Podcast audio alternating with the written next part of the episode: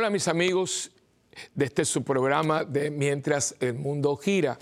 Como siempre, una bendición estar aquí con ustedes y muchas veces, esta es una de ellas, días muy señalados, que o son el mismo día o tiene que ver con el día, uno de los días anteriores.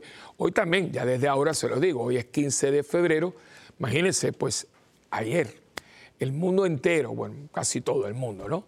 Eh, pues celebraba el día de San Valentín, el día del amor, del amor y la amistad. Eh, por un tiempo, eh, este era el día de los enamorados, pero parte por el mundo comercial, ¿no? Por el consumo, ¿no? Pero también porque también no podemos mm, ser tan estrictos, ¿no?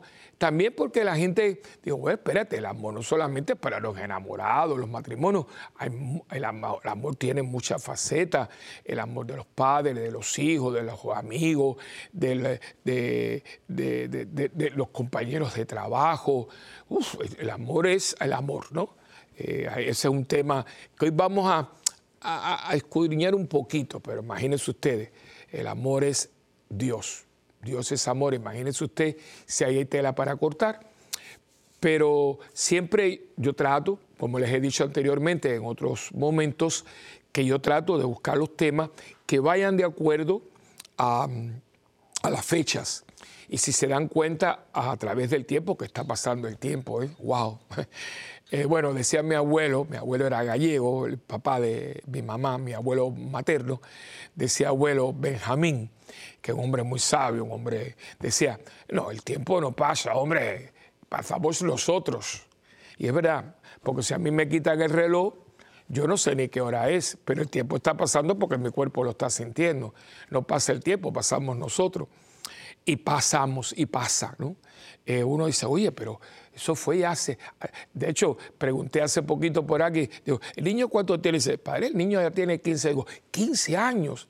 Digo, bueno, pues el único que eh, envejece no soy yo, ¿no? Como decía el otro día uno de los jóvenes que estaba ahí en la parroquia, digo, ya, para tu hermanito de cuatro años, tú que cumpliste 16, ya tú eres viejo. Imagínate, un niño que tiene cuatro años y mira el hermano de 16, es viejo. O sea, que aquí tú, si hablamos de viejo, todo el mundo se está poniendo viejo. Pero creo que es más viejo que todos estamos creciendo. Y esperemos que podamos crecer en espíritu y en, sabiduría, ¿no? Y sobre todo crecer en Dios. Y por eso eh, el, este, compartir este que siempre hago, el prólogo, para ambientar un poquito el programa, para mí es una, una bendición y espero que estos programas sean de ayuda y de formación para ustedes y que ustedes lo puedan compartir después, ¿no? Eh, con otras personas, su círculo de oración, un grupo de oración. Hoy en día, en medio de todo esto que ha sido virtual, hay gente que se ha, eh, ha, vuelto muy creativa. Y lo sé porque mi hermana lo tiene con un grupo de amigas que tienen eh, virtualmente, una vez a la semana, un grupo de oración muy bueno. Y leen la palabra, la comparten, oran y buscarle toda la parte productiva, creativa y sobre todo eh, productiva a todo lo que nosotros estamos haciendo para el mundo, para los negocios, pues ¿por qué no hacerlo para, para dar a conocer a Dios y vivir nosotros en Dios? Y para mí siempre es un placer y no quiero que nunca se me olvide darle las gracias porque usted está tomando un tiempo que es su tiempo y usted puede tener un aparatito, usted no tiene que levantarse del sofá usted puede cambiarlo y si usted me está dejando a mí entrar en su hogar, porque el que usted me, está, me esté mirando en el televisor, en el plasma, es como si yo fuera a tu casa y tocara la puerta y tú me abrieras la puerta y dices, Padre Willy, entre, siéntese, vamos a hablar. Es lo mismo. Y para mí es un placer que usted me deje entrar en su casa y compartir con su familia, con usted. Así que nunca, nunca lo voy a dejar de hacer. Dale las gracias a Dios, a usted, a Madre Angélica, que fue el instrumento de Dios para crear esta, esta estación, que hoy es la estación de cable más grande del mundo. Y de eso, hemos hablado y tendremos que hablar siempre, porque para el que no cree en milagros, cuando esto se normaliza un poquito, venga, venga por acá, mire los estudios y usted va a darse cuenta que una religiosa que lo que tuvo fue high school, y arriba de eso fue monja contemplativa, que ahí no había nada, ni televisor, ni revistas, ni periódico, nada. y haya podido hacer esto, si usted viniendo aquí, viendo lo que aquí se hace sin anuncios comerciales, si usted no cree en milagros, porque usted la verdad se ha vuelto necio, porque yo vengo aquí, es increíble, es increíble. Y yo ser parte de este milagro para mí es una bendición y no le podré dar gracias a Dios eh, suficiente. Así que gracias a Dios, gracias a ella, que fue el instrumento de Dios, y gracias a ustedes que me permiten estar aquí. Porque si ustedes no me dejan entrar en sus hogares, pues esto, colorín colorado, esto se ha acabado. Así que muchas gracias eh, por dejarme entrar en sus hogares. Y como siempre, pues vamos a hacer la oración que es imprescindible para nosotros poder comunicarnos en el Espíritu de Dios. En nombre del Padre, del Hijo y del Espíritu Santo. Amén. Oración al Espíritu Santo. Oh Espíritu Santo, amor del Padre y del Hijo. Inspírame siempre lo que debo pensar, lo que debo decir, cómo debo decirlo, lo que debo callar, lo que debo escribir, cómo debo actuar, lo que debo hacer para procurar tu gloria en bien de las almas y de mi propia santificación Espíritu Santo, ilumina mi entendimiento y fortifica mi voluntad. Dame agudeza para entender, capacidad para retener, método y facultad para aprender, sutileza para interpretar, gracia y eficacia para hablar. Dame acierto para empezar, dirección al progresar y perfección en el acabar. Amén. María, Madre del Buen Consejo, ruega por nosotros. Amén. En nombre del Padre, del Hijo y del Espíritu Santo. Amén. Bien, como ya les dije al principio ahora del programa, hoy pues he querido coger el, tema del día de San Valentín, que por cierto en el calendario de la iglesia no es el día de San Valentín, pero nos unimos, eh, la iglesia especialmente la Iglesia Católica, nuestra Iglesia, ha tenido siempre mucho acierto en, adoptar eh, em, e, eventos, eh, acontecimientos, festividades que el mundo hace. Un ejemplo clarísimo de eso es el Día de Acción de Gracia. El Día de Acción de Gracia no es una solemnidad de la iglesia, no sale de ningún acontecimiento, ningún evento, pero el gesto que se dio aquí en este país, en Estados Unidos, de que un grupo de peregrinos, tanto cristianos católicos como, como cristianos no católicos, de que habían llegado a una tierra nueva que les proporcionó lo que ellos estaban buscando. Y no me estoy refiriendo solamente a que había buena tierra, había buena agricultura, sino al hecho de que ellos pudieran profesar su fe sin consecuencias negativas, porque acuérdense que en un momento dado eh, Europa estaba en lo que se conoce como guerra de religiones, muy lamentable, pero los seres humanos hemos tenido que aprender a golpes, ¿no? Y en un momento dado éramos hermanos contra hermanos, porque eran cristianos católicos, cristianos no católicos, el mundo católico, el mundo protestante, porque se habla mucho eh, de la Inquisición, que esto y que lo otro, pero un momentito, ¿eh? que si en España eh, se estaba dando toda esta dinámica eh, de la Inquisición, que tiene que leer un buen libro sobre eso, porque a costa de la Inquisición se han dicho cosas incorrectas, se han sacado cosas de contexto y se ha polarizado el tema y están los que quieren justificar y los que quieren condenar. Y, no, no fue así. Pero bueno, lo que pasó fue, pasó. Pero pasó, mientras pasaba en España, en Inglaterra estaban matando a los católicos, porque si la Inquisición quemaba a la gente, en Inglaterra le cortaban la cabeza. Y, en, y Calvino en Suiza quemaba a la gente también. O sea, que en un momento dado, el mundo de Europa está matándose unos otros hermanos, todos cristianos, ¿no? Eh, y esto, pues, alguna gente era lamentable porque eh, lo que era la mayoría de la gente, pues, no, no quería esto. Eran grupos pequeños, pero son los que tenían las riendas de, la política, etcétera. Y la gente, pues, añoraba poder vivir su religión sin, sin consecuencias, ¿no? Y sea por la parte cristiana católica como la parte cristiana no católica, fueron buscando este nuevo mundo del cual ya se hablaba. Y pues fue, sea en América Latina, Hispanoamérica, sea en Estados Unidos, Canadá, pues fíjense que parte francesa, parte anglosajona, parte hispana, toda esta gente vinieron a buscar una nueva vida. Claro, vino la parte mm, de mundo, ¿no? de comercio, pero también tuvo mucho que ver con la fe. Y se esparció la fe. Y al principio, pues esta gente, especialmente los peregrinos que vinieron aquí, pues un día pues cogieron lo que yo les he dicho anteriormente, cogieron de lo que Dios les había proporcionado, ¿no? Un poquito de patata, un ave silvestre, y hicieron un majado, una comidita, y, y le dieron gracias a Dios. El dar gracias, que es la palabra, thanksgiving, ¿no? Y fíjense que la iglesia lo ha adoptado y la iglesia lo celebra como si fuera suyo, porque es suyo, porque la gente que somos los, los fieles, ¿no? Lo hemos, lo hemos eh, convivido con la gente y por lo tanto se ha, se ha adaptado. Bueno, también esto pasa con el día de San Valentín. Y hasta aquí, pues muchos grupos de, de renovación conyugal, grupos de, de, matrimonios, pues lo adoptan y hacen retiro y celebran. Nosotros eh, anualmente en la parroquia tenemos una gran fiesta, la fiesta más, diríamos, más formal, con orquesta, con camareros, es en este tiempo, que es la fiesta del amor y la amistad que la organiza precisamente el ministerio de nosotros, que es Matrimonios Caná. Este año, como el año pasado, en estos años no se ha podido celebrar, por lo que ya sabemos. Pero así todo, siempre, o sea, hay una misa, algo, no, no lo dejamos pasar.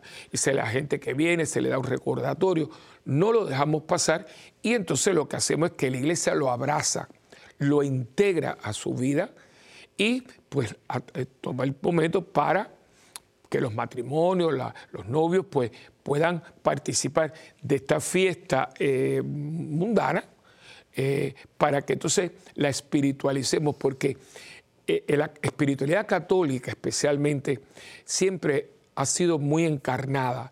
Fíjense que la Iglesia Católica tradicionalmente tiene mucho de, mundo en el sentido positivo.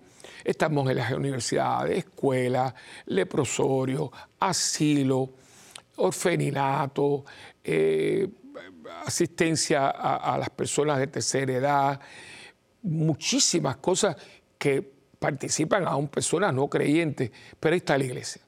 Nosotros fuimos los primeros que, que, fuimos a socorrer. El padre Damián, cuando los leprosos eran nada, era, horrible lo que hacía con los leprosos. ¿Quién es el que, el que, el, que yo diría, eh, heroicamente le abre los ojos al mundo? El padre Damián de Molokai, la madre Teresa, y cada país tiene el suyo, porque si usted va a su país, usted va a ver que algún sacerdote, alguna monjita, en Puerto Rico tenemos los centros Sorisolina Ferré, que es una monjita trinitaria que fíjese lo que es la vida, cuando ya haya, haya trabajado mucho tiempo en, Estados Unidos, en el Bronx, y cuando ya, estaba como los 70, algo así, que ya le dicen, mire, vaya, pues la, la mandan para Puerto Rico, ya se va a retirar y está. Y resulta que la gran obra de Sorisolina Ferré, que yo espero un día, yo, yo, no, yo no pierdo la esperanza que por lo menos beatificada, pues estas mujeres, ahí tienen los frutos, los frutos están ahí. Los centros Sorisolina Ferré, la, cantidad es una maravilla porque, porque ella viene de una familia muy adinerada, de mucho abolengo. Eh, su hermano fue gobernador de Puerto Rico y todo, pero ella abraza la vida religiosa y se va con los pobres de los más pobres. De hecho, cuando la Madre Teresa fue a, Estados, fue a Puerto Rico, hay una fotografía de ellas dos, ¿no? Eh, porque uno habla de la Madre Teresa, pues la India, pero hay muchas Madres Teresas en muchos países y muchos eh, Padres Teresos en, puedo decir, países. Yo, yo puedo decirle unas labores tremendas. Un padre que yo conozco que viene, viene a Miami todos los años eh, y se lleva furgones eh, porque le regalan esto y lo que tiene en su país, no me gusta mencionar, pues una labor tremenda. O sea, y esto es la iglesia, lo que es todos los salesianos, las salesianas, Uf, entonces, la iglesia siempre ha sido, y es un orgullo nuestro, un orgullo sano, que la iglesia se ha encarnado. Nuestra iglesia, si bien tiene una vida espiritual muy intensa, una vida espiritual que está compuesta de una tradición de 2022 años, donde hombres y mujeres tocados por Dios mismo han regalado a la iglesia muchísima sabiduría, muchísima piedad, muchísima tradición hermosa, pero al mismo tiempo eh, la riqueza que hemos y, lo que se haga, lo que el mundo tiene, que es de la iglesia.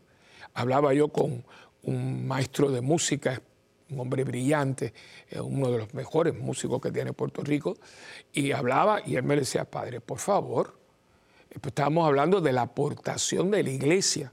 Y él no es un hombre, no, conozco su, eh, su, vida religiosa, pero sí sé que es un, hombre eh, brillante eh, como músico y conocido en Puerto Rico, fuera de Puerto Rico. Y me decía, padre, por favor, el que quiera negar que la, contribución de la iglesia, que camine un día por Roma.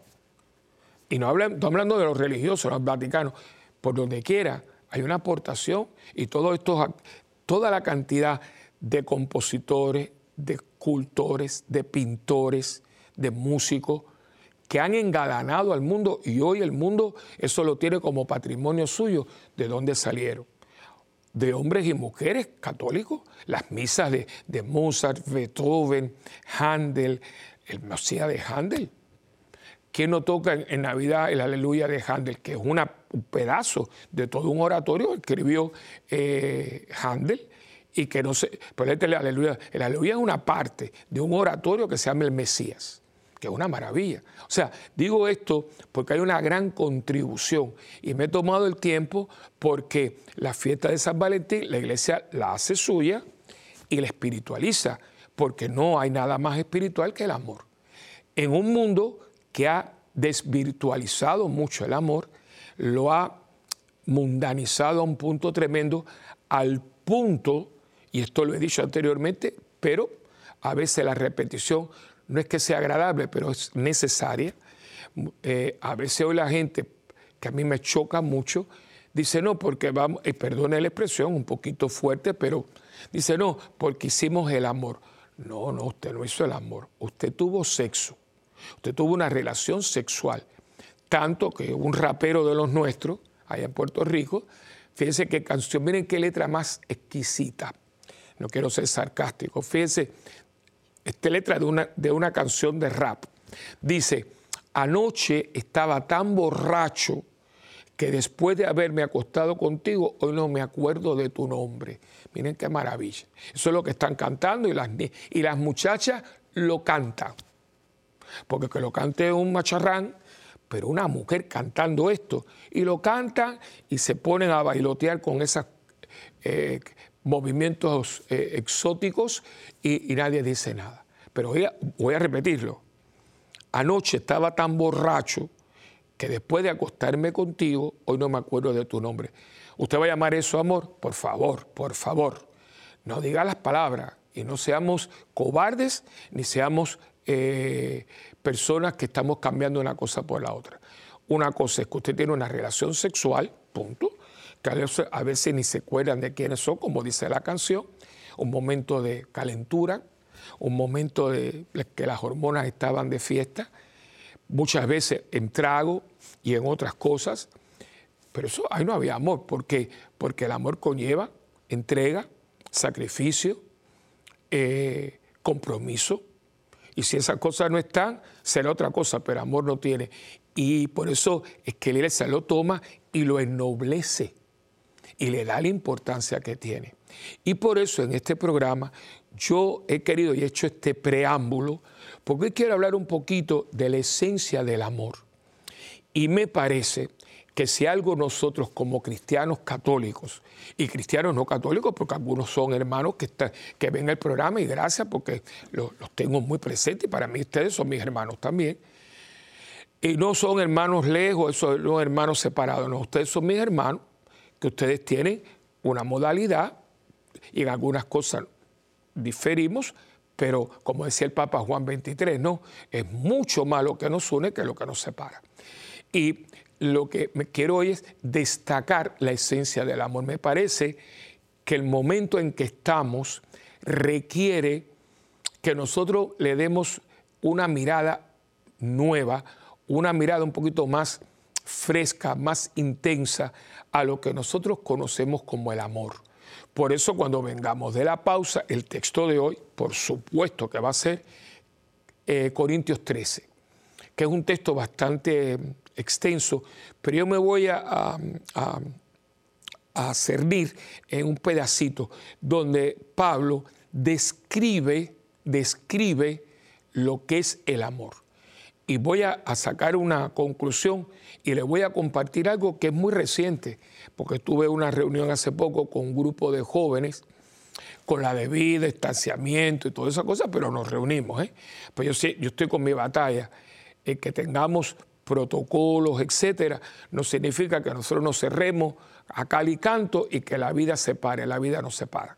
Seguimos, usted se pone su mascarilla, usted está con distanciamiento, usted está vacunado, usted se cuida, pero hay que seguir viviendo, porque el ayer se fue, el mañana no ha llegado, y lo que tengo es ahora, y no me puedo dar el lujo de por miedos, que paralizan, por eso Cristo nos dice, no tengan miedo, porque el miedo paraliza. No, yo no voy a tener miedo, yo voy a tener cuidado, responsabilidad, pero yo no voy a tener miedo, porque hay que seguir viviendo hasta que Dios quiera, ¿no? Entonces, eh, con todo esto, tuvimos nuestra reunión y ahí alguien dijo que, pues esto es una persona muy allegada, comadre mía, dijo algo, eh, un testimonio muy bonito y yo dije, caramba, qué, qué, qué, qué punto más, más importante. Y uno aprende todos los días, ¿eh? porque aquí no es que usted sea cura, que usted es obispo, que usted es papa, no. Todos nosotros, todos, ¿eh? cuando digo todos, es todos, todos los días, si somos gente, tratamos de vivir en humildad auténtica y sabemos que no sabemos nada, todos los días usted aprende algo y usted está abierto y receptivo. La persona necia, pues no es que sea eh, soberbia o autosuficiente. Yo creo que la gente que es soberbia son gente necia, porque usted sabe todos los días, todo uno, todos los días uno aprende algo. Lo aprende de un niño, de una persona extraña, de una persona que uno va y de pronto te dice algo. Fíjense, yo me encanta compartir con ustedes. El otro día yo iba a regalarle a una persona algo y era un perfume. Y fue una perfumería eh, que hay en Puerto Rico, como seguro en su país, que es una perfumería y, uno se puede hacer socio y no te, no te cobra. Y la verdad que los precios son bastante, eh, bastante, mm, la diferencia es grande de las grandes tiendas, ¿no? Entonces me tocó una dependienta una mujer exquisita. Entonces yo le llevé porque el perfume que quería, porque esta persona le gusta y si le voy a regalar algo, le regalo lo que le gusta, ¿no? Y le, le llevé el pomo, el pomo, porque entonces cuando lo llevo, me dice ella, eh, mire padre, pues me conoce, dice padre, es que ese perfume que usted quiere ya no, eh, no, se, no se ven. Digo, ah, no, no, es muy sabroso, porque aunque es de mujer, pero es muy sabroso. Dice, no, porque esta, esta mm, persona es una modista, tiene perfumes, etc., ella todos los años saca una, mm, un perfume con una, una, eh, una edición especial. Saca no sé cuánto y ya cuando se vendió, se acabó. Entonces me coge, el, me coge el pomo, la verdad que es, que Dice, usted no se da cuenta que, que mire, el pomo si usted lo pone así, tiene las letras de ella. Si lo pone así, digo, es verdad. Digo, wow. Entonces me fue explicando y aprendí de una señora algo que yo no sabía, de esa, de, esa diseñadora, de ese perfumista. Aprendí. Por eso le digo que uno aprende todos los días. Y en esta reunión que yo tuve con estos jóvenes, alguien habló de una característica del amor que yo quiero compartir. Hoy no vamos a hablar de otras cosas, porque yo he hablado de este tema eh, en otros programas con otras connotaciones, pero en este programa quiero hablar un poquito de la esencia del amor y del reto que Dios nos lanza a través de la carta de Pablo a los Corintios. Porque deja que vengamos y coger esto es serio. Quizás, como a mí me pasó, usted eh, por primera vez se va a dar cuenta y va a decir, wow, duele, duele, porque desde ahora se lo digo, cuando vayamos al texto y usted lo lea, lo vamos a leer bien despacito, usted va a decir, yo esto no lo vivo, esto no lo vivo. Y es el diagnóstico y la receta para nosotros amar, porque el que no ama no es de Dios. Pues si usted coge Corintios 13 y va a la primera carta del apóstol eh, Juan, dice, Dios mío, porque Juan te va a coger y te va a decir, el que no ama de corazón a su hermano es un mentiroso, es un, no es cristiano. Porque nosotros, y San Juan de la Cruz, que es uno de los grandes místicos de la iglesia, dice, al final de nuestras vidas, oigan esto, al final de nuestras vidas vamos a ser juzgados en el amor. En el amor este que vamos a estar compartiendo en la segunda parte del programa. Y usted se va a quedar, yo me sentí sin plumas y cacareando. Digo, wow. Y fíjese que después de esto le he dado mucho, muchos, eh, mucho eh, casco al tema, ¿no? Porque digo, esto es muy serio, claro, tan serio como que Dios te lo dice. El mandamiento que, que define todo lo que nosotros somos como cristianos, ¿cuál es? Amarás al Señor con todo tu corazón, con toda tu mente, con toda tu alma, con todas tus fuerzas. Imagínense, ahí no queda nada de nosotros. Y al prójimo como a mí mismo. Ni más que a mí mismo, ni menos que a mí mismo. Ahí está todo. Ahí está todo. O sea, en una frase pequeña está el resumen completo de lo que yo tengo que vivir para ser verdaderamente cristiano. Y la pregunta es un poquito fuerte. ¿Yo vivo eso? Yo no sé usted, yo no lo vivo, ¿eh? Uf, yo quedo, estoy lejísimo, lejísimo. Estoy tratando. Entonces, cuando esta persona en esa reunión, que era una reunión de un movimiento juvenil aquí en Puerto Rico, que por cierto ahora cumple 50 años, el movimiento juvenil Damasco, eh, ella dio ese, eh, dio ese testimonio porque es un, retiro a los jóvenes y estamos hablando de cómo tratar al joven que viene con toda su eh, condicionamiento. Yo quedé impactado y eso es lo que quiero compartir con ustedes en este programa de hoy para que le podamos sacar el mayor provecho a este día de San Valentín y que no se vaya en el corazoncito y el, angelito con eh, los, los, ojos vendados y tirando flecha a lo loco o la caja de bombones y mañana colorín colorado. No, sino que le saquemos provecho y crezcamos en el amor. Se va creciendo poquito a poco. Y un día usted se da cuenta que usted es una mejor, mejor persona. ¿Por qué? Porque hoy amo más que ayer. Pero ahora vamos a un pequeñito receso a, lo que llaman el break y venimos enseguida con este tu programa de Mientras el mundo gira.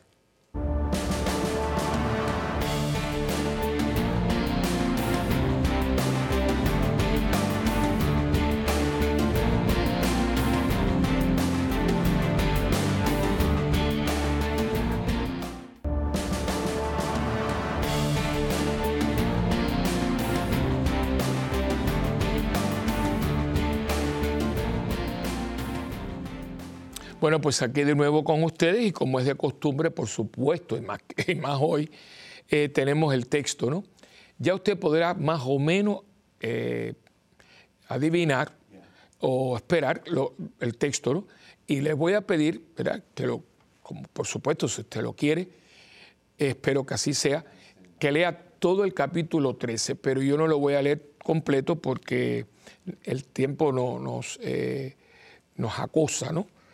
Pero voy a leer lo que, lo que más, porque quiero, esta es la parte que me parece que nos reta, que, que, vamos, yo voy a estar leyendo del 4 al 7, fíjense, porque él hablando, él dice, eh, Pablo, precioso, porque hasta hace eh, unas imágenes muy lindas, ¿no? Por ejemplo, eh, aunque, aunque yo tenga toda la ciencia, aunque tenga plenitud de la fe para trasladar montañas, si no tengo caridad, nada. O sea, es bien, bien eh, mm, concreto, ¿no? Pero en el 4 ya nos define, nos define lo que es el amor. Y es donde yo le pido que coja papel y lápiz y lo vaya poniendo. Y esto, esto no es para hoy solamente, esto, esto es tarea de la vida entera. ¿eh? Dice, la caridad es paciente, es amable. La caridad no es ambiciosa, no es jactanciosa, no se engríe, es decorosa, no busca su interés, no se irrita, no toma en cuenta el mal, no se alegra de la injusticia, se alegra con la verdad. Y ahora viene aquí el remate.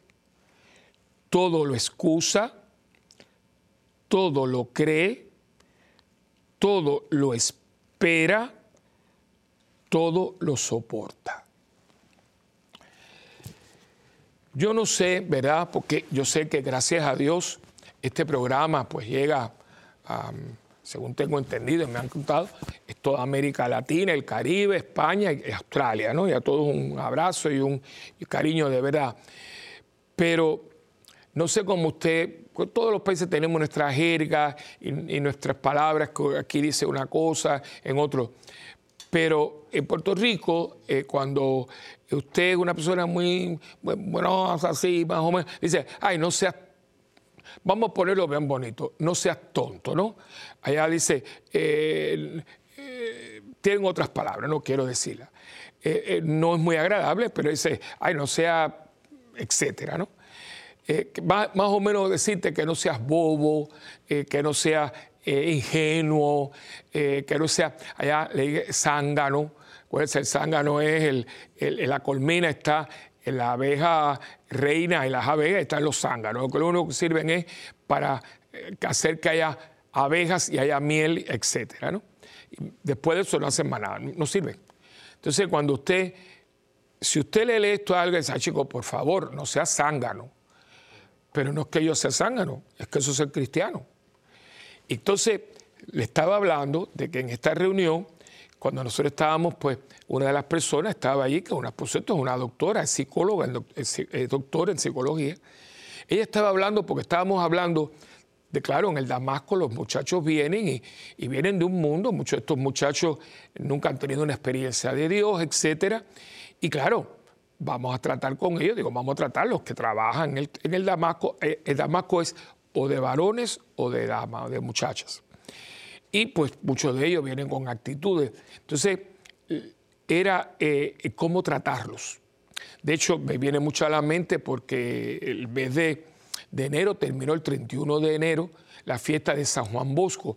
Y me acuerdo que en la liturgia de las horas, que es la oración oficial de la iglesia, había un pedacito de una carta de Don Bosco a sus discípulos, ¿no? A los salesianos cómo tratar a sus alumnos, que es muy parecida también a cuando San José de Calasanz le habla a sus sacerdotes, a los, a los padres escolapios, ¿no?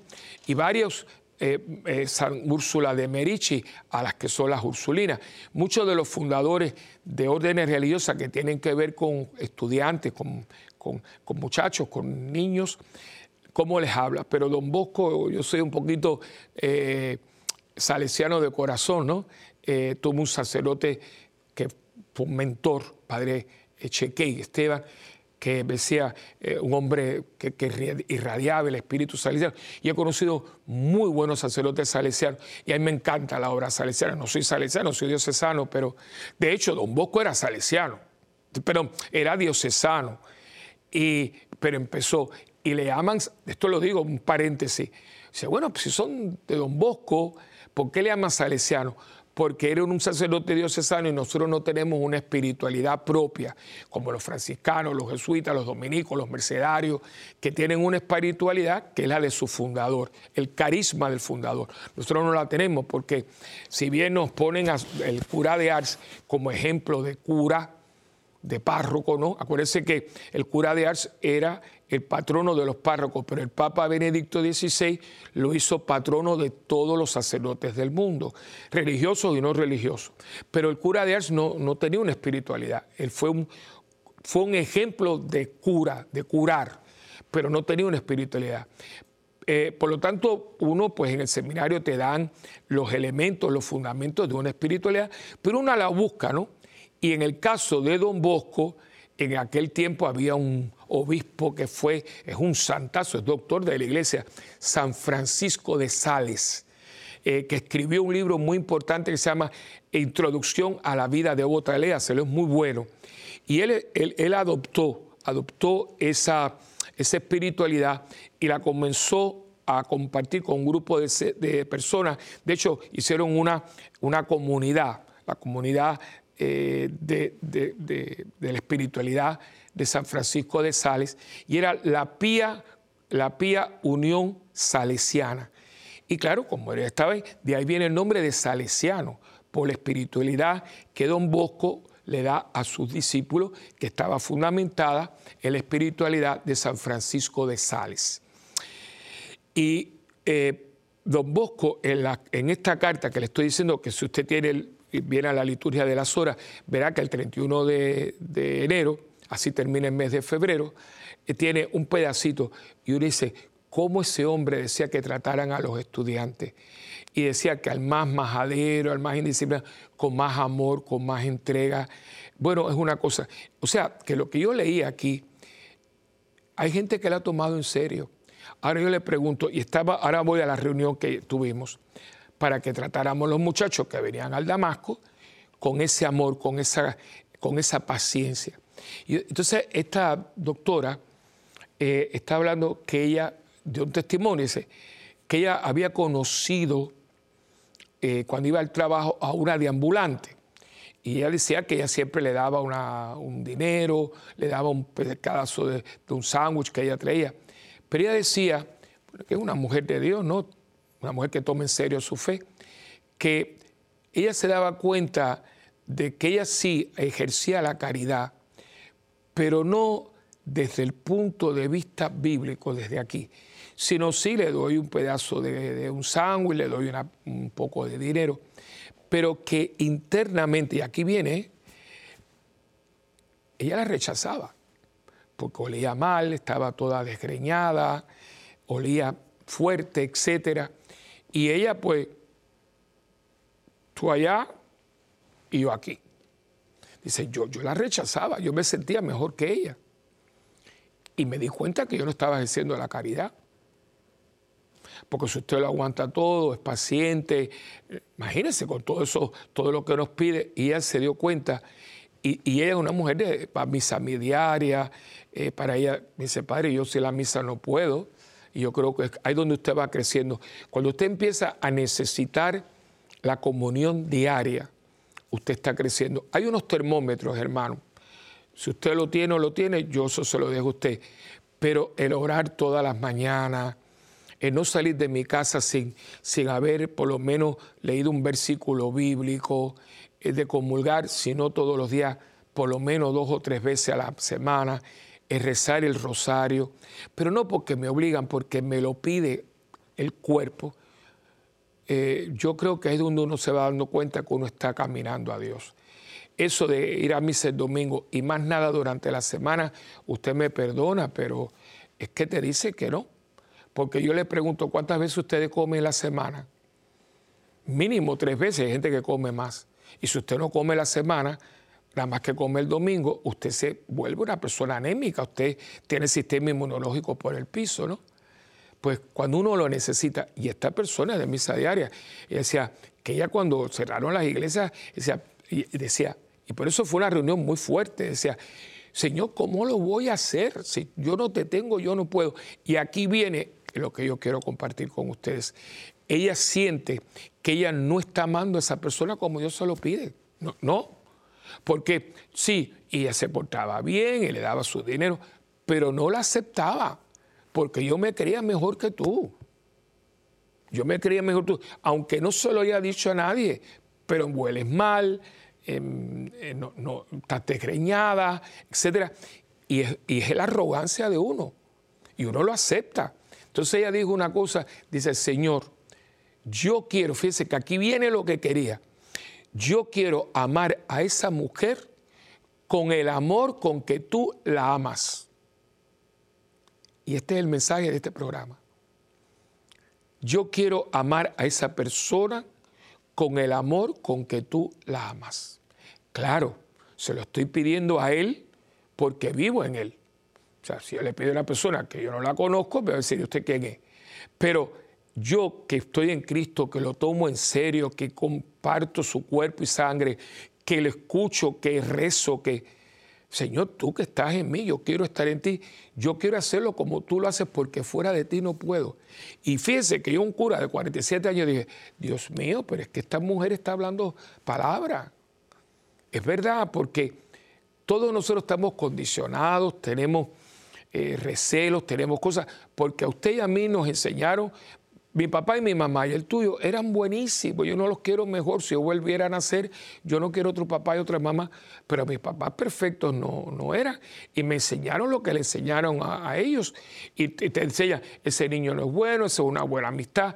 Te, te, van condicionando y muchas veces nos han enseñado a ser un poco discriminatorios con ciertas personas, no a tratar a todo el mundo igual, porque eso es parte de la vida y lo tenemos. Pero no es cristiano, eso es mundano. Los de arriba, los de abajo, los de allá, los de aquí, los de eh, fulano, los menganos, los extranjeros, los de aquí. Y más hoy, que esto es un desastre. Entonces, al mismo tiempo, yo me llamo cristiano, pero si yo soy cristiano, lo que yo acabo de leer como ustedes, esa es mi ruta. y cuando a mí dice, el amor lo soporta todo, el amor lo, excusa todo, el amor. Yo no lo hago. Yo no lo hago. A veces uno se pone corajudo, a veces uno se pone eh, intransigente, pero por lo menos acéptalo. Yo, yo ahora mismo con todo esto del COVID he tenido personas en la parroquia con una soberbia. No es que tú no te quieras eh, vacunar, eso es una opción, ¿verdad? Yo entiendo que tengo miedo, me han dicho, pero es una, una una, una soberbia. Eh, y yo digo, pero ¿de dónde vino esto? Y eran personas que tú creías que eran, que tocaban el, cielo con el dedo. Y yo, pero ¿cómo es esto? Inclusive que se han revirado contra nosotros los sacerdotes. Me está hablando con un copero que el otro día estaba bien molesto porque la gente hablando mal de él, porque le dijo, miren, debido al protocolo no se puede tomar la comunión en la boca etcétera. Y gente que lo insultó. Pero yo pregunto, pero ven acá, ¿qué es lo importante, la mano o la lengua? Lo importante es la Eucaristía. A mí que la mano o la lengua, pero que me den la Eucaristía. O sea, porque fíjense, si vamos a ir a mano y lengua, a la mano no le dan un capítulo en la Biblia, ni en el Antiguo ni en el Nuevo Testamento. Sin embargo, el apóstol Santiago le dedica un capítulo entero a la lengua. Y ojo, ¿eh? yo soy de los que, si usted me pregunta, padre, ¿a usted le gusta más recibir en la mano o en la boca? Yo soy de la boca, pero yo exclusivo no soy exclusivo de Dios. A mí lo que me importa es la red. Y si estoy en una parroquia y estoy sentado o lo que fuera, porque llegué y me llegué a tiempo, estoy, y dice, la comunión se dará en la mano, pues yo la cojo. Pero es que yo voy a recibir, ¿cómo yo voy a hablar de sacerdote? de la, pero ¿qué pasó aquí? O sea, que mis manías, mis cosas, mis, mis alucinaciones, porque después pobrecita meten a la Virgen, no, porque la Virgen en una aparición, ¿Cómo la Virgen en una aparición va a decir algo en contra del magisterio de la iglesia de su hijo? ¿Cómo la, Virgen va a hablar por encima de lo que dicen los obispos sucesores de los apóstoles de la iglesia de su hijo? Es que eso es completamente absurdo. Pero esta gente, ellos creen que tiene la verdad y esto, entonces se ponen a hablar mal del Papa. Y usted leyó lo que yo leí. Porque esta gente usted la ve que dice, pero ¿qué pasa aquí? Y creo, hermano, que este texto nos está diciendo que primeramente tenemos que buscar la verdadera humildad. La verdadera humildad no es decir, no, yo no sirvo para nada. Eso es falsa modestia, falsa humildad. No, yo, yo reconozco que a mí me falta. No importa, no importa, pero acéptelo y, y dígale a él, Señor, quiero trabajar contigo, trabaja conmigo. Y usted va a ver que usted va avanzando y a lo mejor usted no soportaba una persona y la puede ver. Le voy a hacer una anécdota. Yo creo que una vez la hice un programa hace muchos años yo, para que ustedes vean, y les voy a dar un testimonio mío, yo estaba en el seminario, estaba en Colombia. Yo quiero mucho a Colombia porque estudié un año y medio allí, un seminario en Manizales, una ciudad muy linda, la parte del café de Colombia por excelencia. Estaba en el seminario y este, en, la clase de nosotros, pues e, éramos un, éramos un grupo grande, era cuando los seminarios tenían muchas vocaciones. Y habíamos dos, fuimos dos personas, teníamos rasgos de liderazgo, etcétera, y era él y yo. Y por esas cosas que uno nunca puede explicarse, el por qué, eh, bueno, uno lo sabe, pero no vamos a entrar en eso ahora, él y yo, cuando nos conocemos, nos caímos mal. Y estábamos en el seminario, ¿eh?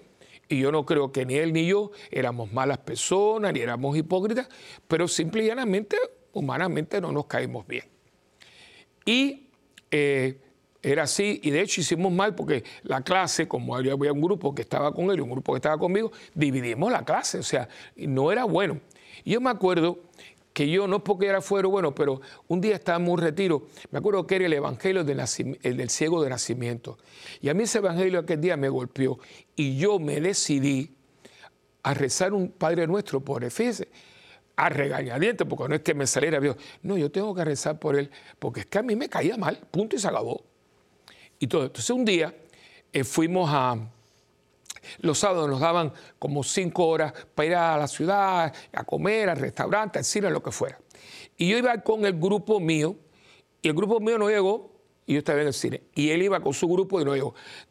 Entonces nos encontramos el, uno con el otro. Me acuerdo que la película se llamaba Arrullo de Dios con libertad de la mar. Que fíjense si eso. Y claro, nosotros tampoco es que no nos pudiéramos ni nos habláramos, no es que nos odiáramos, pero no nos caíamos bien. Pero estamos los dos, entonces, bueno, compramos un boleto y nos sentamos uno al lado de otro. Empezó la película, etcétera. Y yo me acuerdo que en un momento dado, ¿sabes? que una pantalla ilumina la cara de uno, y cuando yo hago así, veo que está llorando. Yo no dije nada. Y cuando salimos, pues mira, tú no has comido, vamos a comer. Y fuimos. Y entonces fuimos a comer, y él me dijo, ¿tú viste que y me empieza a hablar de él, una vida, porque quedó, quedaron huérfanos y él tuvo que criar a sus siete hermanos, por eso su carácter. Nosotros nos hicimos íntimos amigos, donde quiera que esté, no voy a decir su nombre, eh, yo lo tengo aquí y en mi mente. Una, yo no lo conocía, yo lo que tenía era una impresión de él.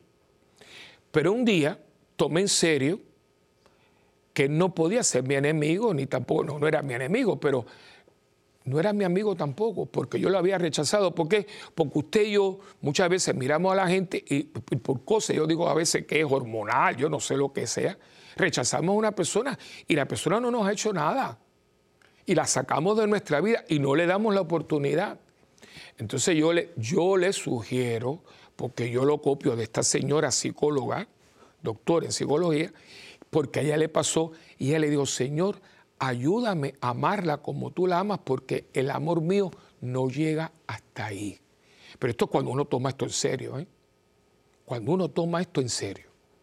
Porque si usted sigue con la misma cosa, que nos amamos todo el mundo y amarse, entregarse, olvidándose de sí, seguimos con el teatro y nos quedamos donde nos quedamos y nos volvemos una gente mediocre. Y en las parroquias y en los grupos hay unas envidias, hay una cosa envidia, hay celos, hay orgullo, hay soberbia, las hay en nuestras comunidades. Y después nos preguntamos que por qué no hemos cambiado el mundo. ¿Por qué no nos hemos cambiado nosotros? Porque no hemos tomado esto en serio. Bueno, es que eso es un ideal. Claro que es un ideal, pero los ideales se alcanzan. Porque toda la gente que va a las Olimpiadas a buscar una medalla de oro, su ideal es obtener una medalla de oro. ¿Y para qué? Por eso se meten años y años y años practicando, practicando, practicando, para una semana y para una cosa que es una medalla que después que se la dé, usted la pone y ni la mira. Los pianistas, la gente que, está años, un neurocirujano, usted cree que usted llegó a la, a la escuela de medicina y le dieron un bisturí, usted, porque ese era su ideal, ser médico, eh, ser eh, contable. ¿Y por qué nosotros no le echamos ganas a nuestra fe cristiana? Que es difícil, todo lo que vale la pena en la vida es difícil. Lo malo, lo que no sé, eso, la cosa, el vicio, no es difícil porque eso es un vicio. Pero una virtud, claro, pero la virtud ennoblece, el vicio destruye. Y hoy yo creo que hablando ya del amor como algo con mucho peso, usted verdaderamente quiere ser instrumento de amor de Dios, pues pídale primeramente a Él que se lo enseñe porque Él es el maestro. Señor, enséñame a amar como tú. Y Él va poquito a poco y te va a poner personas y te va a poner acontecimientos y tú te vas a hacer violencia y con la gracia de Dios que todo lo puede. Por eso hay que comulgar, por eso hay que rezar, por eso hay que entrar en la vida espiritual. Sin vida espiritual esto no se puede hacer. Y más con un mundo que está polarizado, que tú eres de la izquierda, el otro es de la derecha, tú eres del norte, yo soy del sur, tú eres ilegal, yo no soy legal. Todo eso, fíjense que últimamente es un desastre. Y cada día estamos más divididos. Los que se vacunan, los que no se vacunan, los que quieren, los que no quieren. Es, una cosa impresionante. Pero todo el mundo va a la iglesia y todo el mundo ama a Dios. No, hermano, no, no, no. Mi mamá me decía, cuando yo me pedía un favor y yo no lo hacía, me decía, menos, pues entonces yo venía, ay mami, yo te quiero mucho, me decía, menos palabras y más obras. Porque el amor son palabras, pero sobre todo son obras. Bueno, hemos llegado al final de este programa. Espero que esto le haya ayudado un poquito a concretizar un poquito más el día del amor. El amor es Dios. Y a nosotros Dios no nos dijo que nos amaba. Saca su crucifijo. Tenga un crucifijo siempre a la mano. Yo lo tengo aquí con el rosario.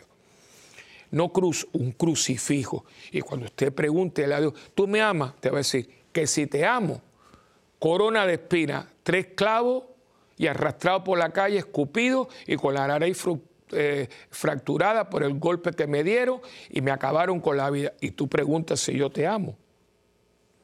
Ahora yo te pregunto si tú me amas a mí. ¿Qué cuesta, qué te cuesta a ti ser cristiano y católico? Pregúntese eso, porque de acuerdo a lo que usted le cuesta ser cristiano y católico, será la respuesta de que usted cuánto ama a Dios. Bueno, hemos llegado al final y acuérdense de conectarse con nosotros. Eh, siempre nos gusta saber de ustedes, ¿no? Y, escríbanos, escríbanos a mundogira.ewtn.com. También se puede comunicar conmigo, ¿no? A, eh, parroquia y estamos también en YouTube. Ahí puede la misa, todo. Y también puede llamar a la parroquia al 787-7620375 o mi Facebook, dice Padre Willy. Y también acuérdese que este, este canal depende de usted, en oración, en tiempo y sobre todo en su contribución, que nunca es poca, nunca es poca. Pero cuando usted tenga una contribución, mándela, porque usted sabe que aquí su contribución, usted la ve, porque ve este programa y los muchos otros. Y acuérdense que usted y yo tenemos un pacto, por cierto, que es un pacto amoroso. Lloro por ustedes y créanme que lo hago. ¿eh? ustedes oran por mí porque yo sé que lo hacen también. Y juntos por un mundo que cada día necesita amor y oración, porque amarlo es orar por ese mundo que muchas veces está buscando a Dios sin saberlo. Que Dios me los bendiga, que me los guarde. Eh, cuídense mucho. Y sobre todo, hermanos, como dicen mis hermanos mexicanos, vamos a echarle ganas a esto, porque el amor lo puede todo. Que el Señor los bendiga en el nombre del Padre y del Hijo y del Espíritu Santo. Amén. Y hasta la próxima. ¿Dónde? Pues aquí, en este tu programa de Mientras el Mundo Gira.